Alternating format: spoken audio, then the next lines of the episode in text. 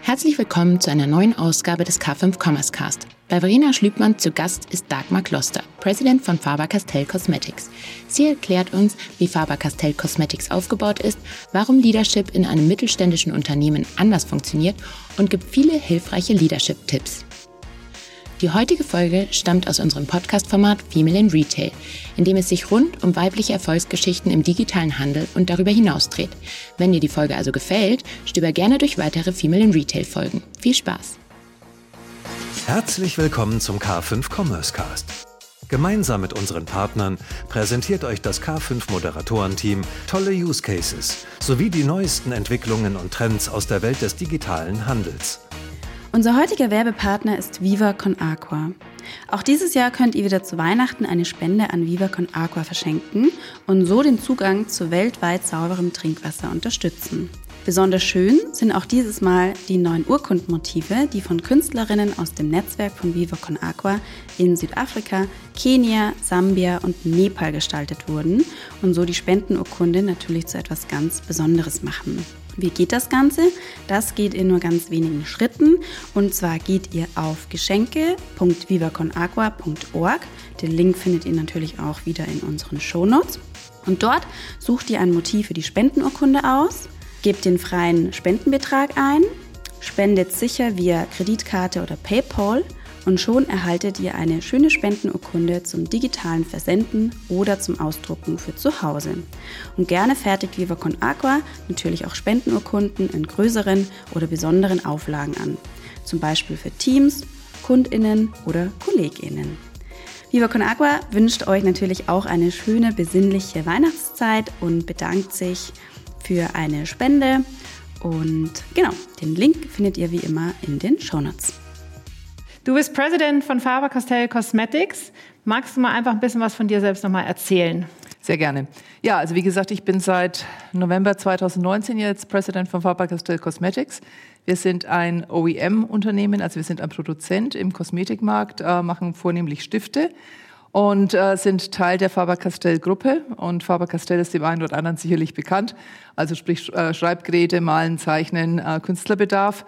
Das Unternehmen selbst, Faber-Castell, gibt es seit ja, nunmehr 1761 und unsere, unseren Teilbereich seit 1978. Also da, damals wurde entschieden, dass man doch auch ein bisschen sich breiter aufstellen möchte und hat damals gesagt, okay, man geht in die Kosmetik.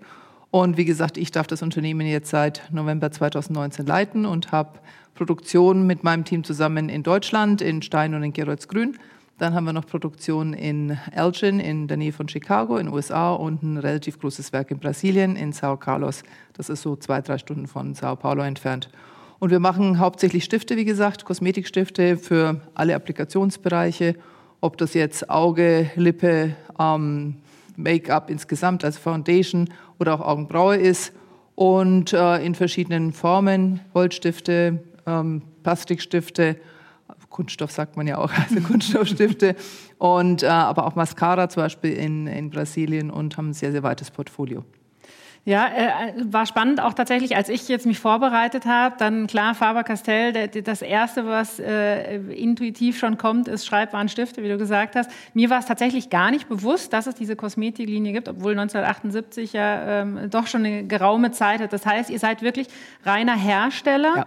Und äh, für wen produziert ihr? Dürft ihr das nennen oder ist das? Das ist immer in unserer Industrie so ein bisschen so, das ist so ein bisschen ein Geheimnis nach ja. wie vor, aber was eigentlich auch der Wettbewerb so hält. Aber sagen wir mal so, wir haben über 200 Kunden und ihr könnt euch wahrscheinlich vorstellen, da sind dann alle namhaften Marken drunter. Das, der Markt teilt sich auch sehr stark in große Corporations auf mhm. und äh, wir fertigen aber eigentlich also vom, vom Entry-Price-Segment über wirklich Luxury-Brands. Mhm. Wir haben für alle Marken im Endeffekt das richtige Angebot und ja, haben ein sehr, sehr großes Kundenportfolio komplett äh, global, mhm. wobei wir allerdings im asiatischen Markt nicht so stark vertreten sind, aber sehr, sehr stark im amerikanischen Markt und äh, natürlich dann auch entsprechend im europäischen und Middle East. Das klingt schon nach einem größeren Team, äh, was da dahinter steckt. Wie, wie groß ist Faber-Castell Cosmetics? Also Faber-Castell Cosmetics hat insgesamt ungefähr 800 Mitarbeiter, mhm. aber natürlich viele Produktionsmitarbeiter, ist ganz klar.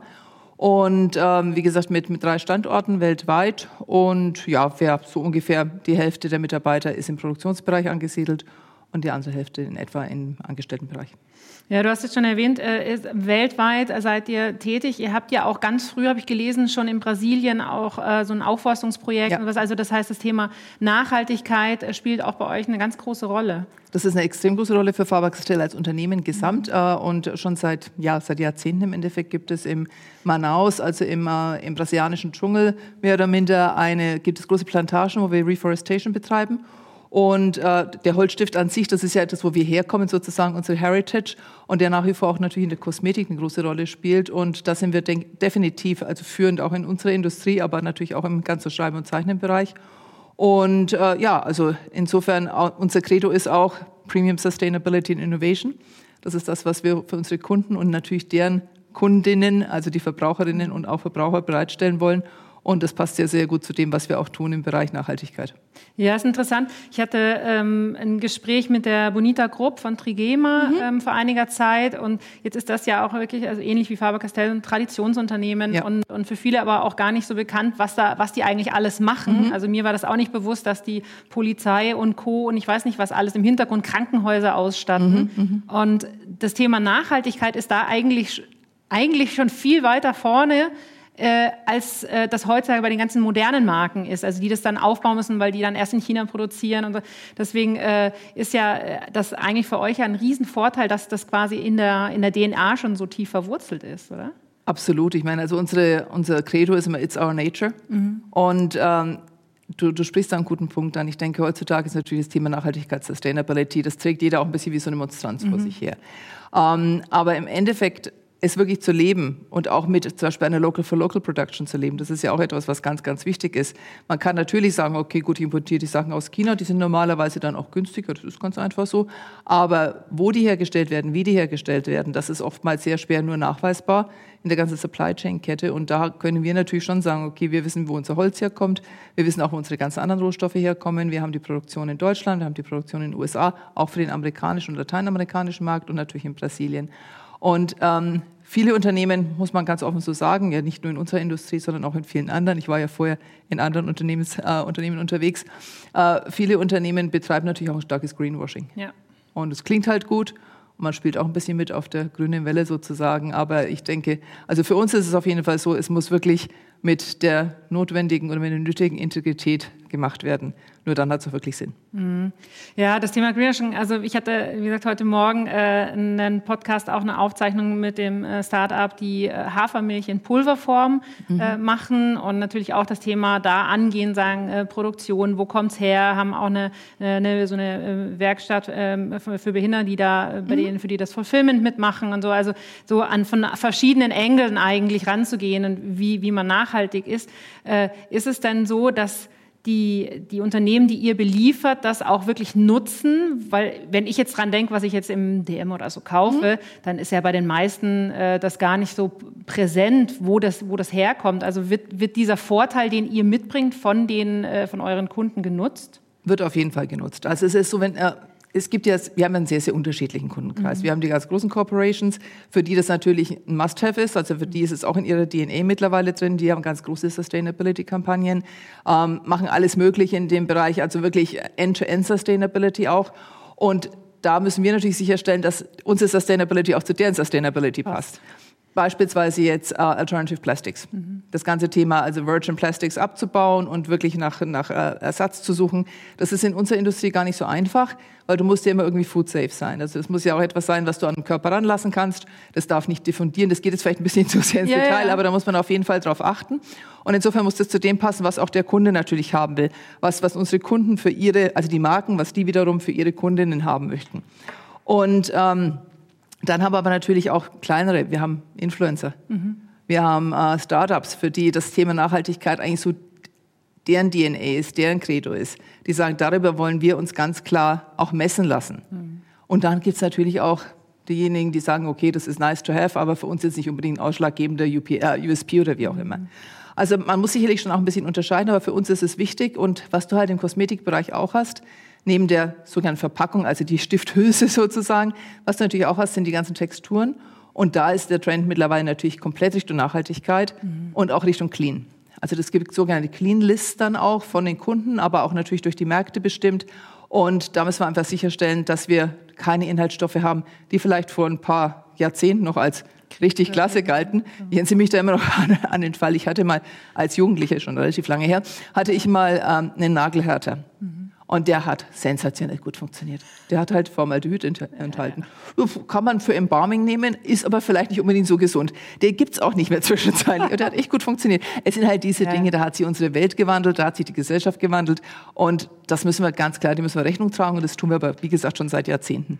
Ja, ja, das ist natürlich jetzt auch das ganze Instagram und Co. ist alles super ja. transparent geworden. Ja. Ich merke das ja auch, den, den, äh, den ich followe. Das ist äh, so schnell ist irgendwie auch wieder ein Shitstorm unterwegs, genau. weil dann er sagt, ja, nee, die versprechen da irgendwas und das stimmt gar nicht. Und dann hat wieder irgendeiner was analysiert. Also da, man, man ist ja da, man muss ja da wahnsinnig vorsichtig sein, mhm. was man publiziert, was woher kommt und äh, wie verträglich ist. Und selbst, ich hatte das jetzt letztens auch noch mal äh, da so einen Fall gelesen, äh, gerade die großen Firmen haben natürlich ein Thema, die, die merken, ah, jetzt kommt so ein neuer, ich sage mal bei Kosmetik, ein neuer Trendstoff. Mhm. Ja, dann mhm. springen die da auf, dann schreiben die das mit drauf und dann kommt irgendjemand, zerpflückt das alles und sieht, naja, das ist so minimal, was da noch eigentlich von ja. diesem Inhaltsstoff drin ist. Eigentlich dürfte man gar nicht damit werben.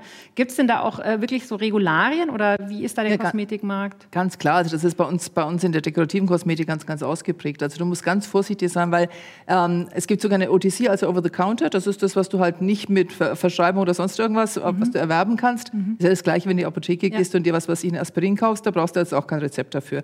Und so ähnlich ist es natürlich in der Kosmetik auch. Das heißt also, es gibt gewisse Inhaltsstoffe und bis zu einem gewissen Prozentsatz, und der ist marginal normalerweise, gelten die dann nicht als Active Ingredients, sondern die kannst du einfach mit reinnehmen. Mhm. Wenn du aber einen gewissen Prozentsatz, und der ist gesetzlich vorgeschrieben, wenn du den überschreitest, dann ist es ein Active Ingredient und dann kannst du es nicht mehr einfach so mal über Nilly reinnehmen, sondern dann brauchst du dafür auch eine Lizenz und alles, musst sicherstellen, dass das auch dann alles dokumentiert ist. Also da, da arbeiten wir natürlich sehr, sehr extrem mit den Marken auch zusammen.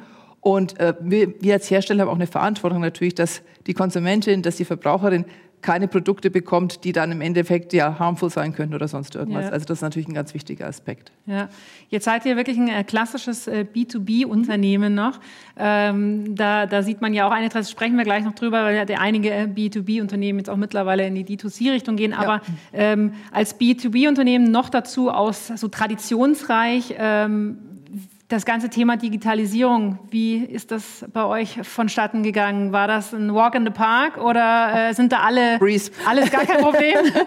ähm, aber es gibt ja immer noch so die, wo man merkt, da, da, da die bremst noch irgendwer, da ist man nicht so, äh, so wirklich innovativ. Äh, wie schaut es da bei euch aus? Also ich würde jetzt mal nicht sagen, dass es ein Walk in the Park war. Ähm, als ich damals zu Faber-Castell gekommen bin, das war ja noch vor der Pandemie, da hatten wir vielleicht auch noch eine etwas andere Einstellung zum Thema der Digitalisierung. Mhm. Was wir eigentlich schon immer gemacht haben, war eine stärkere Digitalisierung Richtung Kunde. Mhm. Wir haben zum Beispiel ein, ein Tool entwickelt, das nennt sich Colorbox und damit kannst mhm. du als Kunde sagen, okay, ich hätte jetzt in diesem Grün zum Beispiel gerne einen Eyeliner. Und dann kannst du das einscannen und dann können wir das als Muster einstellen. Ah. Also habe ich auch ein bisschen so aus meiner Vergangenheit. Ich war ja früher mal bei einem der größten Sportartikel-Brands der Welt. Und äh, wir haben damals auch das Thema Virtualisierung oder Digitalisierung der Supply Chain gemacht. Und äh, gerade im Bereich Farbe kannst du sehr, sehr viel machen, damit du einfach schneller wirst, mhm. damit du auch besser auf Kundenwünsche eingehen kannst und nicht mehr so in diesem extrem haptischen Bereich arbeiten musst, also nicht für alles sofort ein Muster produzieren musst, sondern erstmal wirklich digital. Denn die heutige Kundin oder der heutige Kunde ist so stark im, im Internet unterwegs, ist auf Instagram und so weiter und so fort. Das ist mittlerweile alles komplett mhm. intuitiv. Mhm. Und da müssen und wir auch wieder nachhaltiger, ne? Wenn man, ja, wenn man die ganzen viel, viel nachhaltiger, klar. Ich meine, äh, selbst wenn wir natürlich vor Ort in, in, in Stein und Geros Grün produzieren, nichtsdestotrotz, mhm. es muss trotzdem erstmal dann wieder zu den Kunden kommen. Und also da sind wir schon sehr, sehr stark unterwegs, aber das ist immer Luft nach oben und auch im Bereich Digitalisierung ist bei uns auch Luft nach oben, das ist ganz klar. Aber ihr legt schon Fokus da drauf und äh, seid da schon. Natürlich, natürlich. Also wie gesagt, was, was vor, vor der Pandemie noch nicht möglich gewesen wäre bei uns, muss ich ganz ehrlich sagen, ist mittlerweile Status quo ist völlig normal. Auch die Teams arbeiten ganz anders zusammen und also ob es jetzt von der Interaktion innerhalb mhm. ja in einem virtuellen Environment ist oder eben auch produktbezogen, dass man sehr viel mehr digitalisiert, um auch schneller zu werden, um agiler zu werden. Wir haben zum Beispiel unsere Produktion auch digitalisiert. Mhm. Das hatten wir vorher auch nicht. Es mhm. war alles noch sehr traditionell, noch mhm. sehr, ja, so wie man es halt schon immer ja. gemacht hat. Und da haben wir extrem viel auch getan und auch unser Werk in den USA zum Beispiel ist extrem digitalisiert. Also das hat uns auch schon sehr weitergeholfen. Und insofern mhm ähm, so so schwierig die Zeit war, also gerade natürlich auch in unserer Industrie, sie hat uns auch irgendwie einen Quantensprung ermöglicht, der vielleicht vorher so nicht möglich gewesen wäre. Ja, das kann ich mir vorstellen. Äh, wenn äh, du hast jetzt schon gesagt, ihr habt ihr die, eure Partner. Wie, wie sieht denn das Vertriebskonzept aus als Hersteller? Also habt ihr da auch wieder irgendwelche zwischengeschaltet? Sprecht ihr direkt mit den Marken? Kommen die auf euch zu? Wir sprechen direkt mit den Marken. Mhm. Wir machen natürlich auch eine Akquise. Mhm. Aber sagen wir so, wir haben natürlich auch viele langjährige Kunden, mit denen wir schon sehr lange zusammenarbeiten, mit denen wir auch schon längerfristige Verträge haben. Das ist ganz klar. Aber wir machen natürlich auch Akquise. Wir sind auf Messen vertreten. Wir haben eine neue Website, die wir auch gestaltet haben jetzt vor einiger Zeit und machen darüber auch Akquise und äh, ja, wie gesagt, ansonsten auch ähm, mit Influencern etc. über Instagram. Das ist dann auch so ein bisschen so ein Scouting, mal zu versuchen, wer ist denn so der, mhm. ja, der Influencer von morgen der auch oder die vielleicht Interesse hat, auch irgendwie ihre eigene Kosmetikbrand zu bilden. Und äh, insofern ist es eigentlich von verschiedenen Seiten, dass wir das Thema angehen. Ja, interessant. Und weil du es jetzt gerade gesagt hast, natürlich Influencer, dann deswegen meine Frage, wo ja. ich vorhin schon angedeutet habe, das Thema D2C, äh, ist das für euch ein Thema? Weil ich meine, ihr habt die Produktpalette da, also wäre ja quasi eigentlich ein gefühlt leichtes, äh, daraus es wäre ein gefühlt leichtes, aber lass es uns mal so sagen. Wir, es gibt auf der Welt über 4500 Kosmetikmarken. Mhm. Und ich glaube, es kommen jeden Tag wahrscheinlich unzählige, ja. unzählige hinzu. Und äh, man sollte sich auch nicht selbst überschätzen. Also man braucht dann schon einen ganz klaren USP, um zu sagen, okay, gut, wir können hier irgendwie unseren rightful place claimen. Und ähm, das ist jetzt unser USP, mit dem wir nach draußen gehen. Wir wissen, wo wir wirklich sehr, sehr gut sind. Das ist das, wo wir uns darauf fokussieren wollen. Und whatever the future may bring, we will see. Ja, ja, okay. Ja, ja. Ich, hab, ich musste irgendwann mal schmunzeln, als ich äh, in, der, in der Drogerie stand und dann äh, gab es von Edding ähm, ja. den Nagellack. Und mhm. im, im, im, in erster Instanz bist du wirklich sofort angesprochen, weil du es halt kennst. Ja? Genau. ja, Edding weiß ich, aber dann dachte ich mir irgendwie, irgendwie doch komisch. Weil, äh, also es ist dann, glaube ich, schon schwierig, auch als die Marke äh, diesen Twist hinzukriegen. Äh, trotzdem hast du natürlich eine, eine Markenbekanntheit, aber gut, wir, wir, wir beobachten das, äh, was da von euch noch kommt. genau. ähm, sehr schön. Ähm, das, äh, wie gesagt, äh, das, äh, wir haben ja ähm, ich hatte es, glaube ich, eingangs erwähnt, schon mal ein Interview gemacht äh, oder wir hatten vorher darüber gesprochen mit dir. Ähm, da haben wir ganz viel über das Thema Leadership ähm, gesprochen. Jetzt finde ich es in deiner Vita relativ spannend, dass du ja eben, wie du auch gesagt hast, äh, absolut im Konzern groß geworden bist, ja. mehr oder weniger. Wobei du warst schon am Anfang mal bei Faber-Castell, ne? ganz kurz bei Faber-Castell, zwei Jahre lang, direkt nach damals nach meiner Ausbildung. Und dann bin ich zu Faber-Castell gegangen.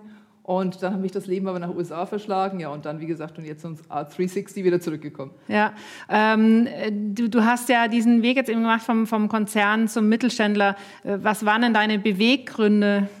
Also hat das so einfach, hat sich einfach ergeben oder? Äh, ja. Also bei mir war es so, wie gesagt, ich habe damals nach der, nach der Ausbildung bin ich zu Faber-Castell gegangen, also Mittelständler zu dem Zeitpunkt, habe dann ähm, einen Amerikaner geheiratet, bin nach USA gegangen, habe dort eine Zeit lang gelebt und kam dann wieder zurück und bin dann damals, ähm, nachdem ich eine kurze Zeit bei der US Army gearbeitet habe, auch nicht unbedingt der normalste Arbeitgeber, aber okay, und bin dann äh, damals zu Adidas gegangen, mhm. weil ich einfach, ich wollte international arbeiten, für mich war das ganze Thema globales Arbeiten sehr, sehr wichtig und ähm, habe dann damals ja auch wieder zwei Jahre bei Adidas gearbeitet und bin dann nach England nochmal gegangen, war da wieder bei den Mittelständler. Und als ich 95 zurückkam, bin ich wieder zu Adidas, weil ich das Unternehmen einfach super gut fand. Also mhm. stehe ich auch nach wie vor dazu. Und ähm, habe mich dann eigentlich dort langsam so, ja, working yourself your way up the food chain. Ich habe als Produktentwicklerin damals angefangen für so exotische Produkte wie Backpacks und Shin Guards mhm. und Goalkeeper Gloves und habe mich dann aber ja eben wie gesagt hochgearbeitet und habe dann auch noch äh, diverse Weiterbildungen gemacht, habe noch Master gemacht und so weiter und so fort und ähm, habe aber auch festgestellt, ich war immer die einzige Frau eigentlich unter Männern. Also ich habe hab eigentlich so 13 Jahre was im Operations-Bereich gearbeitet, also Sourcing, äh, Produktion, noch dazu am Anfang in Accessories and Gear, also ich war für Fußbälle zum Beispiel zuständig unter anderem und habe dann äh, hab sehr viel Materials Management auch gemacht und auch Digitalisierung geleitet und so. Ich war aber eigentlich immer die einzige Frau unter vielen Männern und habe schon festgestellt, dass also dieser Schritt, mein, mein Traum war immer, das habe ich auch ganz klar mal formuliert, was nicht so gut ankam bei, meinem, bei einem meiner Chefs damals. Ich habe gesagt, ich wäre gern die erste weibliche COO, also Chief Operations mhm. Officer von Adidas. Mhm. Hat nicht funktioniert. also, wenn man sich meine Vita anschaut, da ist es nicht drin als Station. Ja. Und ich musste einfach dann feststellen, ich habe dann, wie gesagt, den Weg von Operations ähm, über, ja, über äh, Project Process Management, Digitalisierung zur Strategie und dann ins Marketing gemacht bei Adidas. Und irgendwann habe ich festgestellt, ich bin so am Ende der Fahnenstange mhm. angekommen. Mhm. Und ähm, die Jobs wurden nicht größer, sie wurden kleiner. Mhm. Und ähm, dann habe ich mir gedacht, okay, gut, was machst du als nächstes? Dann bin ich zu Under Armour nach USA. Mhm. Habe also nochmal den Sprung über den Teich gemacht, obwohl ich eigentlich nicht mehr nach USA wollte. War aber eine super tolle Erfahrung, aber auch hier wieder Konzern sicherlich um einiges kleiner. Auch hier wieder eine von sehr, sehr wenigen Frauen in einem doch sehr male and testosterone-driven environment mhm. sozusagen. Und ähm, ich wollte aber immer die End-to-End-Verantwortung haben. Ja. Und ich hatte also bei Adidas, wie gesagt, Operations. Ich hatte zwar eine sehr weite Verantwortung, ich hatte Operations, ich hatte Strategie, ich hatte Process Management, Business Development und, äh, und Marketing. Aber so wirklich dieser komplette Scope, End-to-End, -End, den hatte ich nicht.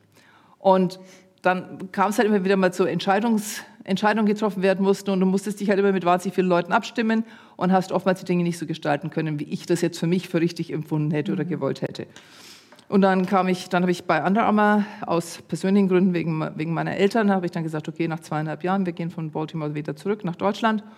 Ja, und dann hat sich die Chance gegeben, damals zu, zu Schwan Cosmetics zu gehen. Mhm. Also ich hatte dann die Wahl zwischen Kosmetik oder ähm, oder einem anderen Produktsegment, habe mich für die Kosmetik entschieden, weil es mich schon immer wahnsinnig ja. interessiert hat.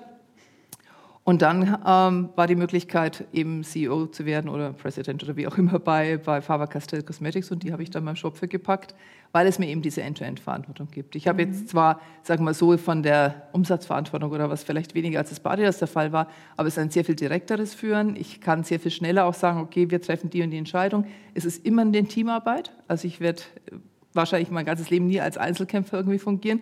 Deshalb wäre ich auch grottig irgendwie in so einer Einzelposition. Aber es ist immer eine, eine Teamentscheidung, aber eben sehr viel direkteres Führen und auch man sieht gleich seine Entscheidungen. Und was mir auch wichtig ist, die Accountability. Ich bin für mein Business accountable. Wenn was schief läuft, bin ich auch dafür verantwortlich. Ja. Aber wenn es gut läuft, bin ich auch dafür verantwortlich. Mhm.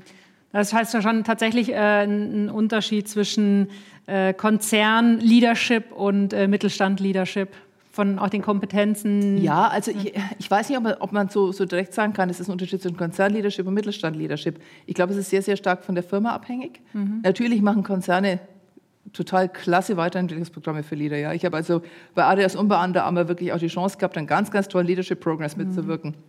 Sensationell gute Sachen, wo ich auch extrem viel mitgenommen habe für mich.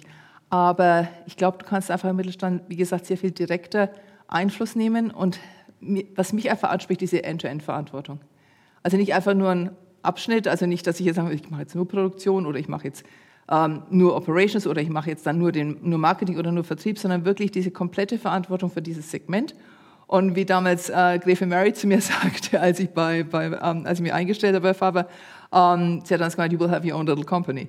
Und genau auf das läuft es hinaus. Mhm. Also man hat einfach so dieses Ownership, das ja. ist, ist, sehr viel stärker ausgeprägt, als wenn du in einem Konzern mit, was weiß ich, 50.000 Menschen arbeitest und selbst wenn du da auf einer SVP-Ebene bist, was ich irgendwann mal war, du hast trotzdem nicht die gleichen Einflussmöglichkeiten.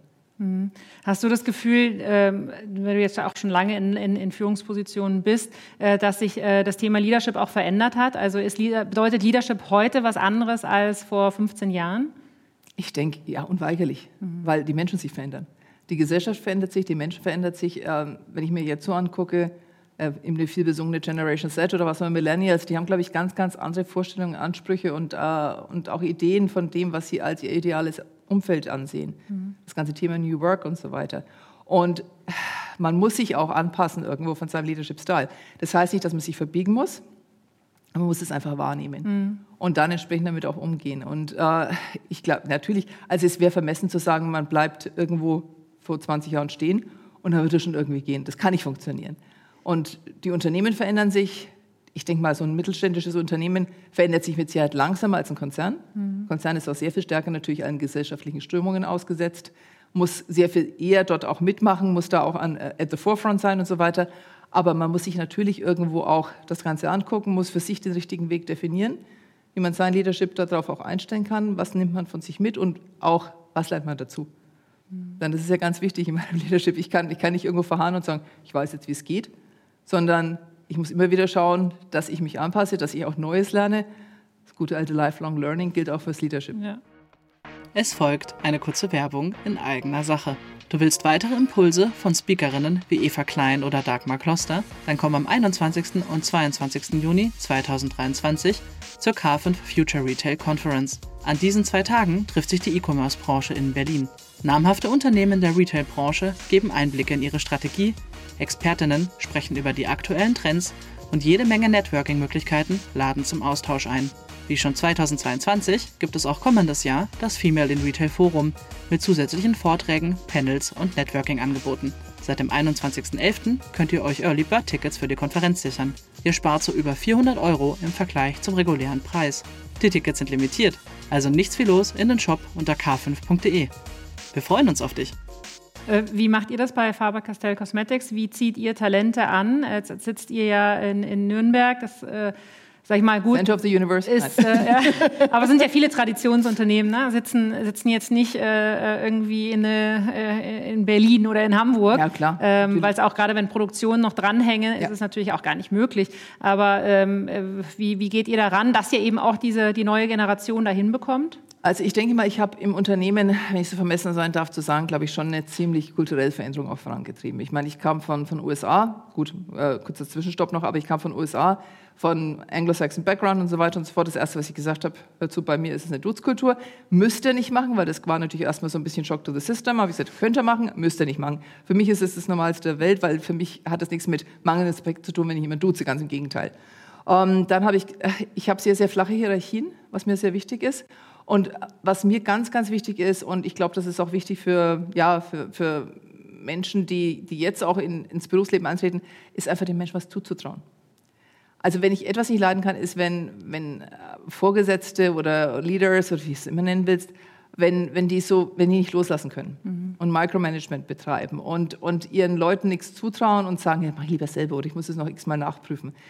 Ich war schon immer der Ansicht, Learning by Doing. Ich habe in meiner ganzen Karriere extrem viel Learning by Doing gemacht. Ich habe mir eigentlich immer die Jobs gesucht, die ich haben wollte. Bin zu meinem Chef gestapft meistens. Das war damals bei, bei Adidas mein, mein erster Chef, der erste CEO, das war, war ein Amerikaner. Gesagt, du, ich habe da eine Idee, wie man das und das machen könnte. Mhm. Und der hat genau das gemacht, der hat mir was zugetraut. Mhm. Der hat gesagt, okay, then go ahead and do it.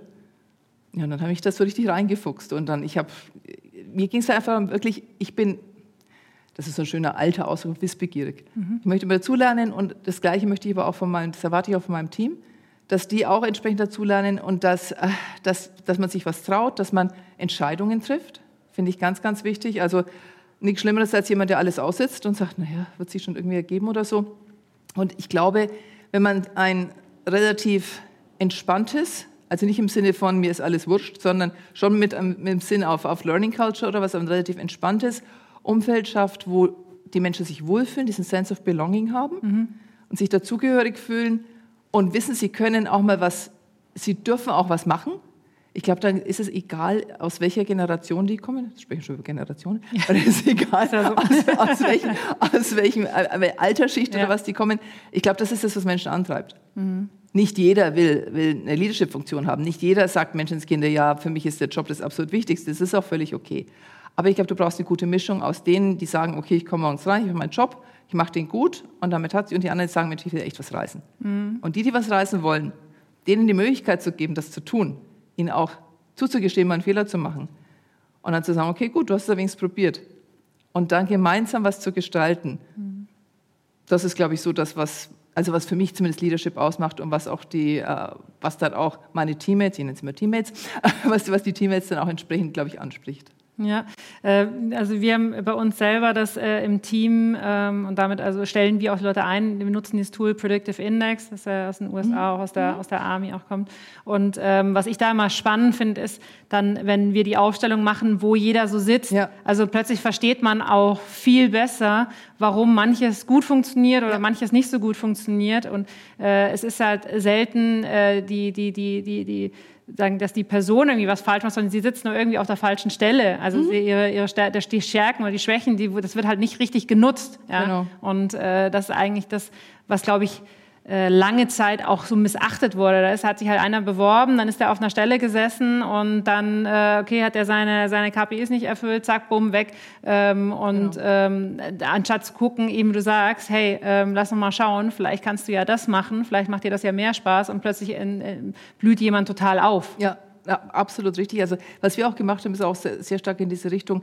Wir haben im, also unser Annus Horribilis war ja 2020, wie gesagt, Corona, kein Mensch wollte sich mehr schminken und überhaupt, also es war not Die Jogginghose war not a nice year. und dann haben wir damals gesagt, okay, was machen wir jetzt mit uh, Time on our hands? Und wir haben dann gesagt, wir machen unsere Strategie und haben unsere Strategie entwickelt und das war also auch ein Bottom-up-Effort. Ich habe damals äh, Leute zu Scrum, Scrum Masters ausbilden lassen und wir haben das Ganze mit Scrum gemacht und hatten dann 80 Leute, die sich da wirklich absolut involviert haben, die Product Owners waren, die das Ganze vorangetrieben haben und so weiter und haben dort auch eine sogenannte SFA, also eine Strategic Focus Area People geschaffen. Mhm.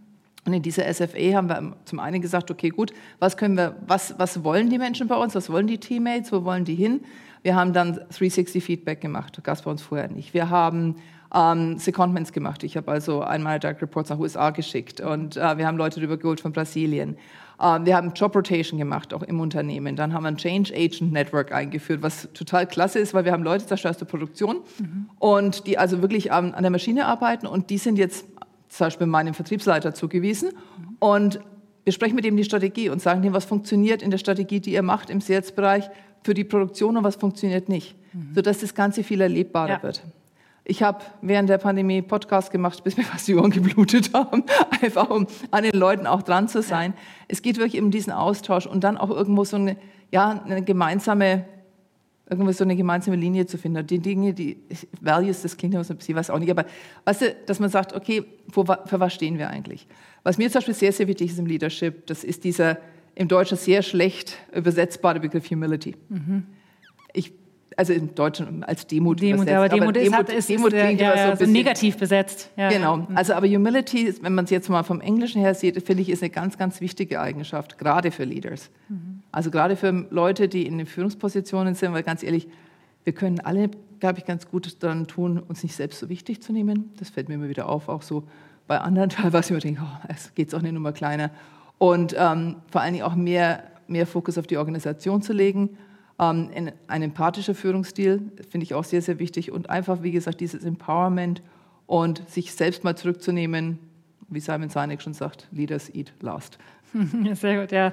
Simon Sinek ist immer, immer gut für, immer. für Quotes, immer gut. In, der, der, der, der, das muss man sagen, hat er ja auch. Also hm. sagt ja auch wirklich sehr, sehr gute Absolut. Dinge, sehr wahre Dinge. Und das äh, es hat sich ja dann auch im Leadership natürlich auch was verändert. Warum glaubst du, dass äh, im Endeffekt äh, im Konzern das immer noch so ist, dass da die, die Frauen nicht bis ganz oben ist? Weil es, weil es, also ich habe ja auch eine Theorie, ne? ich sage, ich glaube, es gibt auch immer, gibt halt nur einen kleineren Prozentsatz auch an Frauen, glaube ich, die ganz nach oben möchten. Ja. Ähm, dadurch ähm, äh, ja. hast du gar nichts, beim Mann ist es, bei den meisten Männern ist es selbstverständlich, dass sie immer höher möchten. Mhm. Bei vielen Frauen sagen halt, reicht mir dann auch auch. Mhm. Ähm, aber äh, hast du da für dich noch irgendwie auch herausgefunden und gesagt, hm, warum, warum bin ich da jetzt nicht da ganz nach oben gekommen? Also zum einen denke ich, das hat was mit Homöopathie zu tun. Nein, Gleiches mit Gleichem. ich denke ganz einfach, dass ähm, ja, dass gerade in, in Deutschland, also extrem in Deutschland, dass es sich einfach breit gemacht hat. Man, man holt sich immer die gleichen Charaktere, die, die gleichen, also Leute, die ähnlich ticken wie ich, mhm. die hole ich mir ins Team. Mhm habe ich noch nie was davon gehalten. Ich finde diverse Teams, egal ob das jetzt Gender oder ob das, keine Ahnung, Ethnicity, egal was es sein mag, finde ich, funktionieren am besten. Bringen auch die besten Ideen mit rein und auch unterschiedliche Charaktere natürlich. Aber was ich festgestellt habe, war, dass die, ja, meine Peers, die mich umgeben haben, die waren eigentlich alle irgendwie two piece of a pot. Also die waren sich alle extremst ähnlich und ich war immer the odd one out. Also ich war halt immer die, die anders war. Gut, also ich war, bei Adidas war es ich habe nie Sport gemacht, also, aber das ist nochmal eine andere Geschichte. okay, ähm, und das, das war, ich, das hat sicherlich da was damit zu tun gehabt. Und die, die Jungs, die hatten ihre Networks. Das ist ja heute immer noch so. Ich meine, mittlerweile sind Frauennetzwerke auch sehr, sehr viel stärker im, im Kommen und alles, aber die, hatten, die haben das wirklich beherrscht down to a T. Und da warst du als Frau wirklich irgendwie außen vor. Und du hattest natürlich die, hast die Möglichkeit gehabt zu sagen, ich verbiege mich jetzt komplett, versuche auch so zu sein wie, wie die anderen. Mhm. Das war aber nicht mein Ding. Mhm. Aber ich glaube, das hat sehr, sehr viel damit zu tun. Und dann, wie du schon sagst, ich glaube, es gibt doch einfach zu wenig Frauen, die sich das zutrauen. Mhm. Weißt du, dieses sich wirklich zuzutrauen, ich mache das jetzt. Mhm. What's the worst that can happen? Ich, ich pack's nicht, ich schaff's nicht. Na und? Ja, weil uns irgendwie steckt das, also äh, talking to myself, ja, steckt einem drin, man möchte halt die Sachen gut machen und äh, äh dann, das haben Frauen, glaube ich, sehr viel mehr als, als Männer das haben. Die Männer sind eher sagen, ja, das schaffe ich schon, das kann ich schon und Frauen sagen, bin ich wirklich schon so weit, kann ich das wirklich schon? Es, ich weiß nicht, ob das eine Studie ist oder was, ich habe das mal wieder gehört, dass wenn eine Frau sich auf einen Job bewirbt und da die Job Descriptions sind zehn Punkte drauf oder was und sie erfüllt nur neun davon, dann bewirbt sie sich nicht auf den ja. Job. Wenn ein Mann davon drei erfüllt, sagt er, hey, that's Super. me. wenn ich aber sowas ja. von. Ja. Das ist jetzt natürlich auch alles sehr, sehr verallgemeinernd und das kann man so auch nicht generell sagen. Ich meine, es gibt solche Männer, es gibt solche und es gibt solche Frauen, solche auf, Frauen und whatever. Aber ähm, ich glaube schon, dass, äh, ich denke, es, es wird sich wandeln, aber sagen wir mal so jetzt, ja, die, die Baby, Babyboomer vielleicht nicht mehr, aber die Gen, Gen X oder auch Gen Y noch, dass die schon durchaus noch so ein bisschen in diesen Rollenschemata auch noch gefangen sind, mhm. auf eine gewisse Art und Weise. Und in, in Deutschland, wie gesagt, ist, ich, ja, die, die Masse macht es irgendwann. Mhm. Ich meine, wenn du das, ich war jetzt bei einer Veranstaltung diese Woche, da waren wieder ganz, ganz wenige Frauen in Führungspositionen. Also gerade auf dem Level, äh, wo, wo, ich mich jetzt befinde. Und ich meine, let's face it, ich bin nicht der erste weibliche CEO von, von Adidas geworden. Ja? Also insofern, ich bin jetzt halt in den Mittelstand gegangen, um auch diese, diese Position mhm. zu haben, die ich haben wollte. Ich glaube aber, es hat auch was damit zu tun, auch die, der Wunsch nach Gestaltung, der Wunsch auch zu sagen, ja, ich möchte jetzt was bewegen und ich gehe aber dann auch diese extra Mal, dass ich mich da vorne hinstelle und sage, ich mache das jetzt. Mhm. Ob, ob das gender-specific ist, ich denke es schon fast ein bisschen. Aber es ändert sich hoffentlich. Ja, und ich sage immer, also das Kinderkriegen bleibt natürlich auch immer noch bei den Frauen. Ähm, damit ist natürlich auch immer in irgendeiner Form eine, eine, eine Einschränkung da. Ja, ähm. Da möchte ich aber ganz kurz einhaken, ja. weil, ähm, wie gesagt, ich habe ja in den USA gearbeitet und also ich habe selbst keine Kinder, muss ich mhm. dazu sagen. Insofern ist es immer etwas schwierig, über diese Themen dann äh, mhm. ja, mit Voice of Authority zu sprechen. Aber ich habe keine Kinder. Aber ich hatte sehr viele junge Frauen, auch Manager in, in meinem Team damals. Und es ist halt eine ganz andere Einstellung zu dem ganzen Thema. Die waren, ob das jetzt gut oder schlecht ist, ich möchte da überhaupt nichts bewerten, aber mhm. die waren halt wirklich fast bis zum letzten Tag vor der Geburt an ihrem Schreibtisch gesessen, haben ihren Job gemacht, haben das Kind gekriegt und waren zwei Wochen später wieder in der Arbeit. Mhm. Unten war eine Crash, da haben sie dann die Kinder entsprechend unterbringen können, also Daycare. Und die haben ganz normal weitergearbeitet. Da war das Thema kind, also Familie und Beruf, wie es bei uns gerade in Deutschland ja so extrem hoch aufgehängt wird, mhm. immer mit den ganzen Problematik, die damit einhergeht, war dort überhaupt nicht gegeben. Mhm. Wie gesagt, ich möchte es nicht werten. Ich habe selbst keine Kinder, ich kann das nicht beurteilen. Ich weiß nicht, wie es gewesen wäre bei mir, wenn ich in der Situation gewesen wäre. Aber allein die Möglichkeit zu haben, zu sagen, ich möchte aber ganz normal weiterarbeiten. Oder ich teile mir das mit meinem Mann auf oder wie auch immer da ist Deutschland nach meiner Meinung echt noch in den Stone Ages. Ja, also. ja, das dauert noch. Also ich glaube auch, es ist wahrscheinlich einfach äh, ist eine Frage der Zeit, ja, über die Jahre. Es ist halt äh, nicht von einem Jahr aufs andere. Das dauert 10, 20, 30 Jahre wahrscheinlich, bis das das immer mehr äh, angleicht.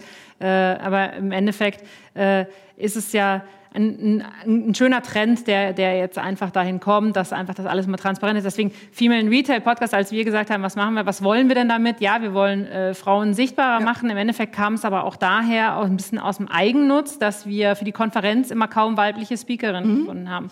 Und dann gesagt, das gibt's ja nicht. Da müssen doch auch welche sein, die was Spannendes zu erzählen haben. Ja. Aber eben das, was du gesagt hast, äh, vor allem mit der Studie, ähnlich ist es da. Ein Mann, den du anfragst für, kommst du auf die Bühne, der sagt ja und äh, hurra, die Tassen, hoch die Tassen, ähm, ich erzähle meine Geschichte und die Frau sagt, hm, nee, weiß nicht und ähm, bin mir jetzt nicht so ganz sicher, ob ich das Ding und, und, und letztendlich war das dann so ein bisschen die Idee, dann sagen, okay, lass uns doch das äh, so mal anfangen und schauen, ähm, wen es da so alles gibt. Und äh, jetzt ist es wirklich, äh, seitdem wir das machen, merken wir einfach, irgendwann kommt so der, kommen die Steine so ins Rollen. Ja, und jetzt ist auch auf den Veranstaltungen, Konferenzen natürlich ist das Verhältnis immer noch ein anderes. Es sind immer noch mehr Männer als Frauen, aber es hat sich schon deutlich gesteigert. Also da ich ich finde es halt wahnsinnig wichtig, dass Frauen sich mehr zutrauen.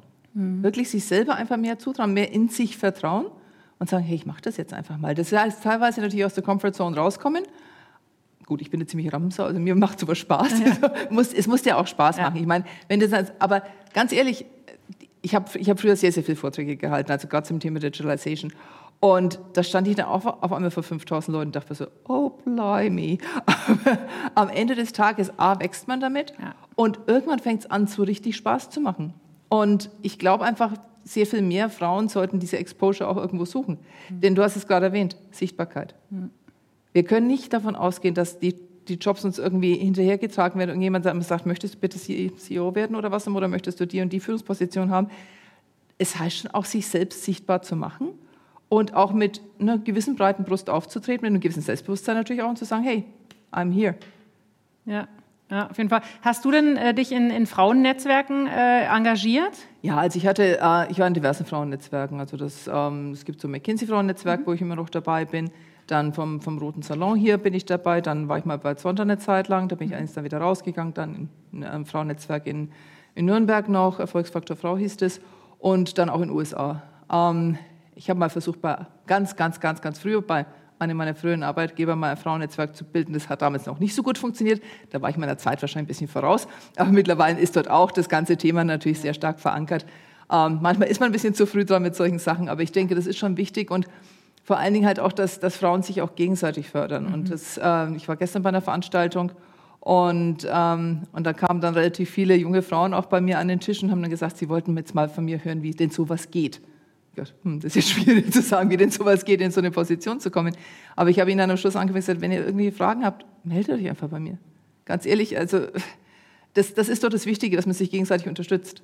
Ja, und ich glaube, ähm, dass manchmal hilft schon, wenn man Mut gemacht kriegt. Genau. Also jemand, der sagt, hey, ich glaube da an dich ja. ähm, und äh, wieso denn nicht? Wieso sollst du das denn nicht können? Weil diese, diese, um diese, diesen Selbstzweifel, den man irgendwo in sich noch ja. spürt und jemand sagt, Quatsch, was denn, hallo, schau doch mal an, was du jetzt schon machst. Ja. Was ist denn daran jetzt anders? Äh, nur weil da ein anderer Titel, da sind wir, wo wir vorhin kurz genau. gesprochen haben, ähm, der Titel macht ja nicht die Person aus. Nee. Ja, das ist ja wirklich nur so ein kleiner Stempel, der draufsteht. Aber äh, ich glaube, in sehr vielen Unternehmen ist es so, dass, dass, dass du schon, und das ist wahrscheinlich egal, ob Männer oder Frauen, die äh, im Prinzip das, was sie tun und die Verantwortung, die sie tragen, damit könnten sie theoretisch auch die höhere Position machen. Sie sind halt nur, haben halt nur einen anderen Titel. Also ja. es ist äh, nicht, dass sie das nicht können. Nee. sondern dass sie halt vielleicht auch nicht danach fragen. Also habe ich selber früher auch nicht gemacht. Ja, ja aber gesagt, das ist, ja, wird er schon, der, der merkt dann schon. Aber das ist so. genau das. Ja. Es, man, es, wird nicht, es ist nicht einfach so, dass es jemand merkt. Mhm. Und wie gesagt, also bei mir war es damals zumindest so, und, und bei, bei Adidas insbesondere war es sehr ausgeprägt. Ich bin halt wirklich damals, und muss ich auch sagen, ich hatte den Vorteil, mein Chef war Amerikaner. Und für den war das, der hat mir einfach diese Chance gegeben. Der hat gesagt, mach halt einfach. Aber ich bin hingegangen, ich hatte eine klare Vorstellung, was ich ja. machen will. Und bin hingegangen und gesagt, das und das könnte ich machen. Und dann habe ich Gut, von dem, was ich damals dachte, was ich weiß, wusste ich vielleicht auch bloß die Hälfte. Aber offensichtlich hat es funktioniert. Learning on the job. learning by doing. Und es ist wirklich dieses, sich was zuzutrauen, natürlich sich auch immer wieder weiter aufzuschlauen, was dazu zu lernen und so weiter. Ich glaube, das sind ganz wichtige Aspekte. Und dann wirklich zu sagen, wenn man einen Job ins Auge gefasst hat, den man haben will, einfach sagen, ich möchte es gerne machen. Mhm. Ob es dann funktioniert, weiß man nicht, aber man hat es zumindest versucht. Ja, es gibt ja äh, auch so, ich beschäftige mich da immer wieder mal so mit dem, was man sich vorstellt und visualisiert. Äh, und je detaillierter man sich das visualisiert, mhm. umso, umso höher die Wahrscheinlichkeit, dass es eben genau auch so rauskommt. Ja. Also wenn ich mir eben, wie du gesagt hast, ich, ich erträume mir, der äh, CEO von Adidas zu werden, ja, okay, dann äh, ist das nicht geworden, aber es ist ja was anderes genau. geworden. Also es ist, es ist jetzt nicht, du bist jetzt nicht Straßenkehrerin geworden. Also genau. wenn, wenn die Messlatte für einen oder das so visualisiert ist, was man machen möchte, dann erreicht man das eigentlich auch, ja, wenn man das verfolgt. Und was, glaube ich, auch noch ganz wichtig ist, du hast, du hast da absolut recht, was aber, glaube ich, auch noch wichtig ist zusätzlich, ist, dass man auch mal mit Setbacks umgehen kann. Mhm. Also meine Karriere ist nicht linear steil nach oben verlaufen, überhaupt nicht. Ich hatte da teilweise so richtige Whopper dabei, wo ich mir gedacht habe, das war jetzt echt ein äh, Schlag in die Magengrube, mhm. wo ich auch schwer mitzukämpfen hatte und einen Schritt zurück machen musste. Und mir gedacht habe, jetzt habe ich so hart für alles gearbeitet, jetzt hast du dann das auf einmal. Aber dann irgendwie zu sagen, okay, gut, ja, damit gehe ich irgendwie um und dust yourself off and on you go. Okay. Und wirklich zu sagen, nein, ich, ich weiß aber, was ich kann und ich weiß, wo ich hin will. Und wie du schon gerade gesagt hast, wenn es so nicht geht, geht es vielleicht so rum. Ja. Aber dass jemand der Ansicht ist, dass oder vielleicht annimmt, dass das alles immer nur ein Breeze ist und das, ich glaube, zu glauben, wenn ich es will, dann wird es auch so werden, ist vermessen. Ich glaube, man muss immer mit, auch damit rechnen, Thema Humility wieder, es kann auch anders kommen. Ja. Aber wie gehe ich dann damit um? Wie gehe ich mit diesen Rückschlägen, die zweifelsohne kommen werden, wie gehe, ich, wie gehe ich damit um und was ist das große Ganze? Wo will ich schlussendlich hin? Und mhm. das ist dann wieder diese Art Vision von der Vision, genau. Und dann, wie gesagt, dann gehst du halt den anderen Weg genau. um. Und, und, wahrscheinlich ist es auch ein bisschen, äh, dass äh, die, die, die, sag mal, die, die schöne Welt, die uns jetzt auch mal da draußen vorgegaukelt wird. Ich sehe es an meinem Sohn schon, der immer sagt, ja, der, der macht dann mit den Videos machen, da wird der Millionär, so die YouTuber. Und ich sage dann immer, aber was meinst du denn, was glaubst du denn wirklich, dass dem das Geld einfach so irgendwie in die Taschen ja, fliegt? Also das ist, das ist ja auch was, was natürlich dann schwierig ist äh, zu vermitteln, dass auch die äh, sehr, sehr hart arbeiten dafür, den ganzen Tag dafür arbeiten, sehr viel, viel einstecken müssen, mit sehr viel umgehen müssen. Aber ja. nach außen hin scheint es halt auch, es sind ja auch die Gründerstories, die teilweise so publiziert werden, als wenn das alles so, hu, alles gar kein Problem und Overnight Success. Und da gibt es ja auch den Spruch, der Overnight Success took seven years oder so. Genau. Ähm, das das gibt es halt nicht. Also Nein. es ist halt immer ein Weg, es ist ein Weg von, von Dingen, die gut laufen und die schlecht laufen. Ja. Ja. Wichtig ist, glaube ich, immer, egal was man tut, dass man sich selbst nicht aus dem Blick verliert, mhm. dass man sich selbst irgendwie treu bleibt. Das klingt jetzt vielleicht alles ein bisschen antiquiert, aber ich glaube, das ist schon sehr wichtig. Und dass man vor allen Dingen halt auch authentisch bleibt. Ja. Und, und sich nicht, nicht verbiegen lässt. Und wenn man merkt, man kommt irgendwie von dem, von sich selbst ab, sozusagen, dass man dann eine Course Correction macht. Ich glaube, das ist ganz wichtig. Hast du dir selbst auch mal irgendwie Coaches oder Mentoren genommen? Einen. nee, ich hatte, also ich habe 360 Feedback gehabt, äh, dass mir fast, äh, dass mir fast in den Ohren rausgekommen sind, muss ich sagen, das ist, ist sicherlich ein ganz hilfreiches Tool. Ich finde es nach wie vor auch gut. Wir machen es jetzt ja bei uns auch. Und aus diesen 360 heraus dann natürlich auch mit Coaches gearbeitet. Da waren super Coaches dabei, da waren auch welche dabei, wo ich mhm. gesagt habe, danke, das hätte ich mir auch selbst erklären können. Ähm, ich glaube, es kommt ein bisschen darauf an, wie offen ist man gerade zu dem jeweiligen, zu dem jeweiligen Zeitpunkt auch fürs mhm. Coaching. Und ähm, ich denke, Coaching kann sehr, sehr gut helfen.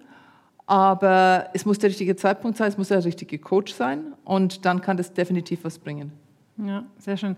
Ähm, ich, ich, ich sehe es von der Zeit. Wir, wir sind schon, wir haben es wir vorher schon gesagt, die Zeit wird schnell rum sein. Äh, wir schließen den Podcast eigentlich immer damit ab, dass wir äh, fragen, äh, hast du einen Tipp, eine Empfehlung, eine Frau, die wir definitiv nochmal intervieuen sollten bei uns im Female Retail Podcast? Hui. Wenn es viele, viele sind, muss es uns danach schreiben. ähm, also wen ich, wen ich super finde, habe ich jetzt auch gerade ein bisschen Pretzels wieder getroffen, das ist die Katharina Lütterie. Mhm. Die, hat, die war mal bei ähm, UVEX CEO, hat also schon verschiedenste Positionen inne gehabt, hat jetzt auch Aufsichtsratsmandate etc., mhm. die finde ich kla äh, ganz klasse. Ist eigentlich auch so meine Generation, also insofern.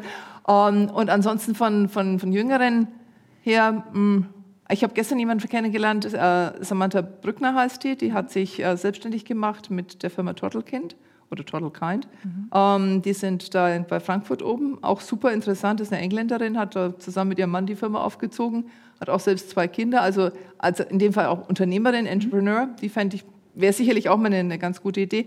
Und ansonsten würde ich einfach nochmal nachdenken, die gerne noch nach Total gern. Ja, weil das ist ja das viele. auch, was wir im Prinzip dann sagen, ja, dieses Netzwerk ja. und, und sich gegenseitig heben. Und äh, für uns ist es schön, wir, wir kriegen immer Vorschläge, auf die wir teilweise gar nicht kommen, weil wir leben ja auch nur in unserer ja, klar, Bubble. Natürlich, und äh, deswegen, ähm, ja, vielen Dank äh, für das schöne Gespräch. Ähm, äh, hat mir total Spaß gemacht, auch wenn dieses Thema Leadership, äh, finde ich, es äh, merken wir auch, es ist ein Thema. Also ja. es ist, war immer ein Thema, aber ich glaube, es ist heute mehr denn je durch New Work und dem ganzen genau. veränderten äh, Rahmenbedingungen. Ähm, sucht ihr noch Leute?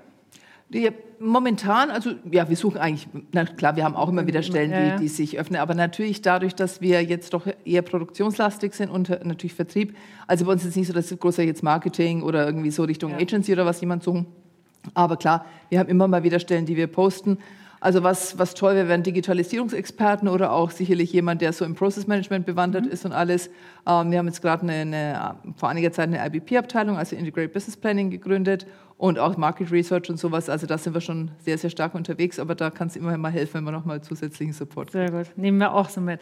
Sehr Vielen gern. Dank, liebe Dagmar, hat mir Spaß gemacht. Ich bedanke mich ganz herzlich, war ein schönes Gespräch. Danke dir, danke Super. für die Möglichkeit. Sehr gerne.